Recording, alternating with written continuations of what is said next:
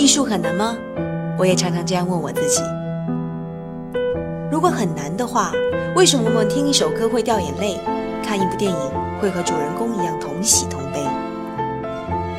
其实我们每一个人都有艺术感知的能力，只是现在好多艺术对我们太草率，他们高高的摆在那个地方，又不告诉你是怎么回事儿，好像离我们特别的遥远。其实拨开他们晦涩的外衣，你可以和易公子一样，看到里面很多作品很动人的故事，和我们一样很真实的感情。这个时候，你就会发现，你比你想象中懂艺术。怎样找到易公子？您可以关注我们的微信公众号“意外艺术”。北宋宣和年间，江湖中有个让官府极为头疼的神偷，多次捉拿未果，遂悬赏黄金十万两，全国通缉。原本销声匿迹的他，却因一幅稀世名画重出江湖。然而，正当他唾手可得之时，却主动放弃盗画。这一历史悬案，千百年来。无人能解。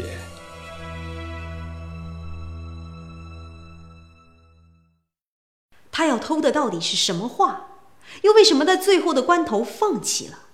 千百年来有着各种各样的解读，有说是为情的，还有说是因为棋逢对手，竟然还有人说和平行宇宙有关系。而今天。易公子就要化身伊尔摩斯，和各位一起抽丝剥茧，来破这桩惊世悬案。要破这桩奇案，咱们还是得先从这个神偷的身世开始说起。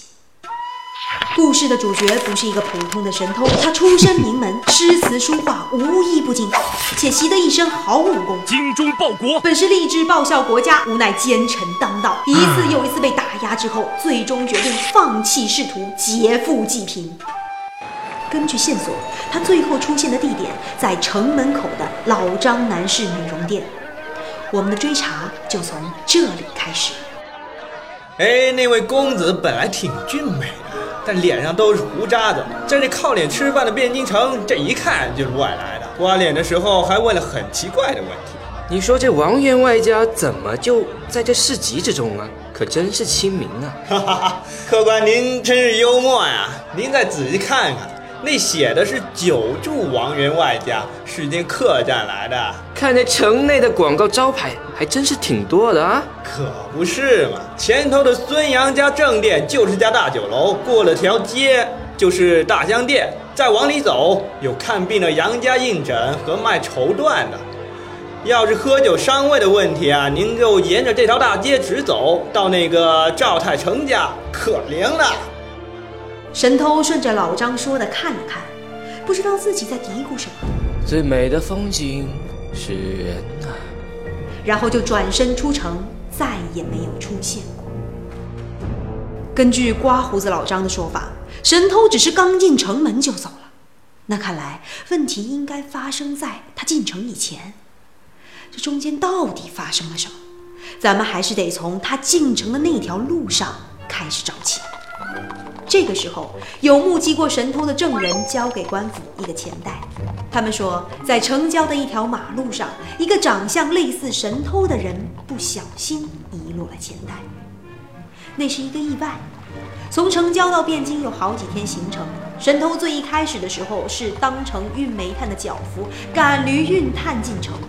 我去，谁知道运炭驴队都运到画外去了，完全不是一路的。于是他便一个人往城的方向走。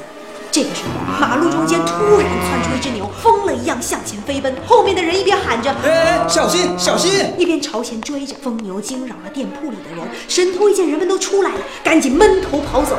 就是在混乱中，他遗失了自己的钱袋。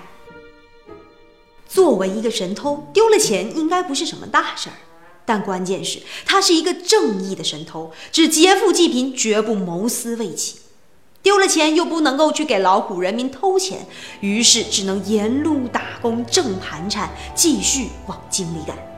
这时候，码头的工头报告了一件怪事：有个眉清目秀的人来这边干过一段时间，跟着扛货、划桨、拉杆，看着挺秀气的，力气倒还真不小。他常常一个人静坐在一边，望着忙碌的人群发呆，看起来心事重重。偶尔在大家拉船靠岸的时候，他会露出一个脑袋，躲在树后，跟着他们有节奏的一二一二喊着号子。快到虹桥的时候，他突然跟船头提出不干了，结算了工资，消失了踪影。难道跟到这里线索又断了？让我们赶紧去虹桥看一看。虹桥，整个城郊最繁华的地方，它横跨的汴河是汴京城的母亲河，是京杭大运河的一部分。全京城里的百姓吃饭主要就靠它。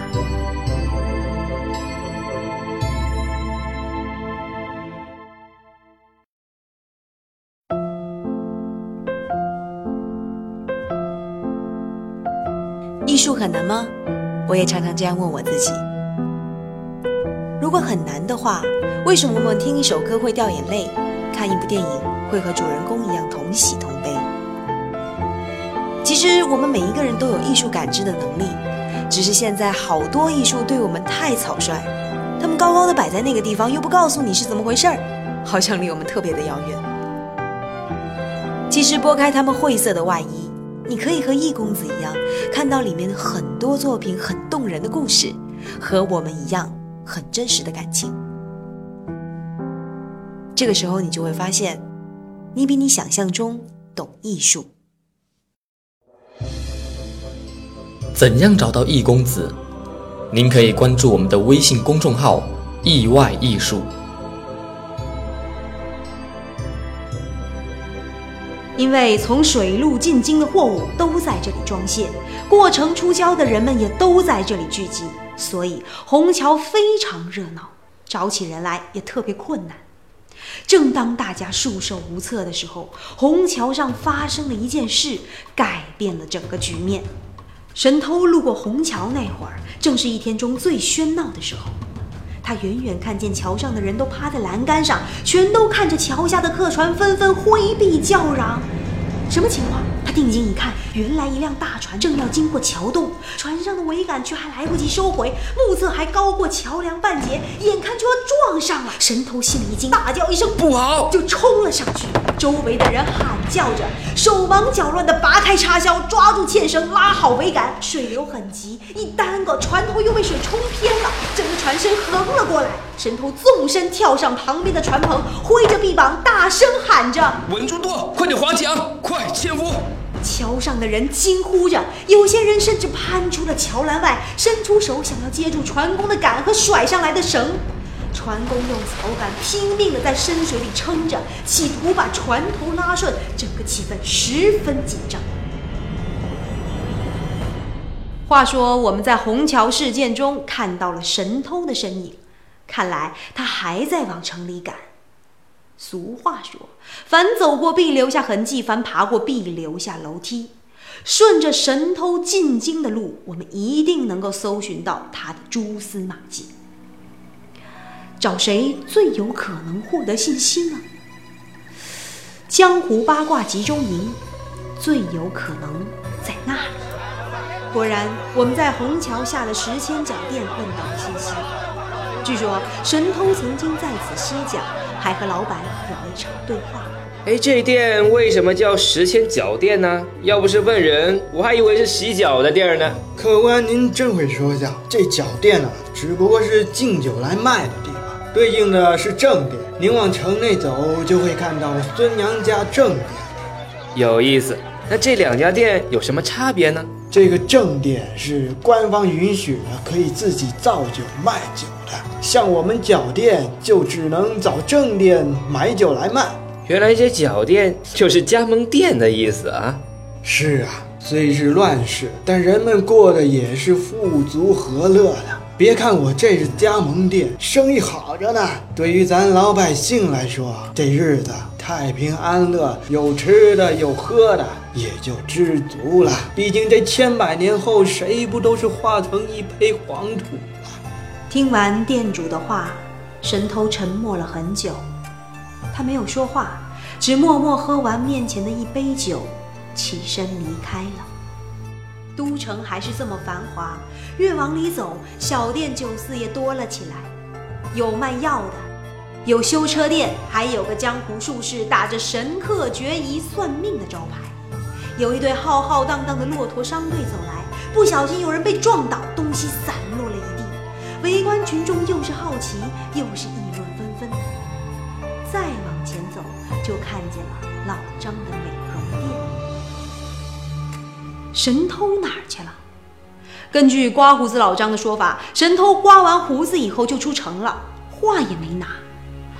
不对呀，这一路看下来稀松平常，难道是我们遗漏了什么重要的信息吗？他便一个人往城的方，看着挺秀气的，力气倒还真不小。消失了踪影。神偷路过虹桥那，不好！喝完面前的一杯酒，起身离开。脸上都是胡渣，这一看就怪了。最美的风景是人呐、难道这就是神偷最终决定放弃盗画的理由？那也太扯了吧！哎，您先别急，先想想，通过易公子刚刚的讲述，您还记得哪些内容？哦，可能是酒店里的人声鼎沸，又或者是虹桥上的齐心协力。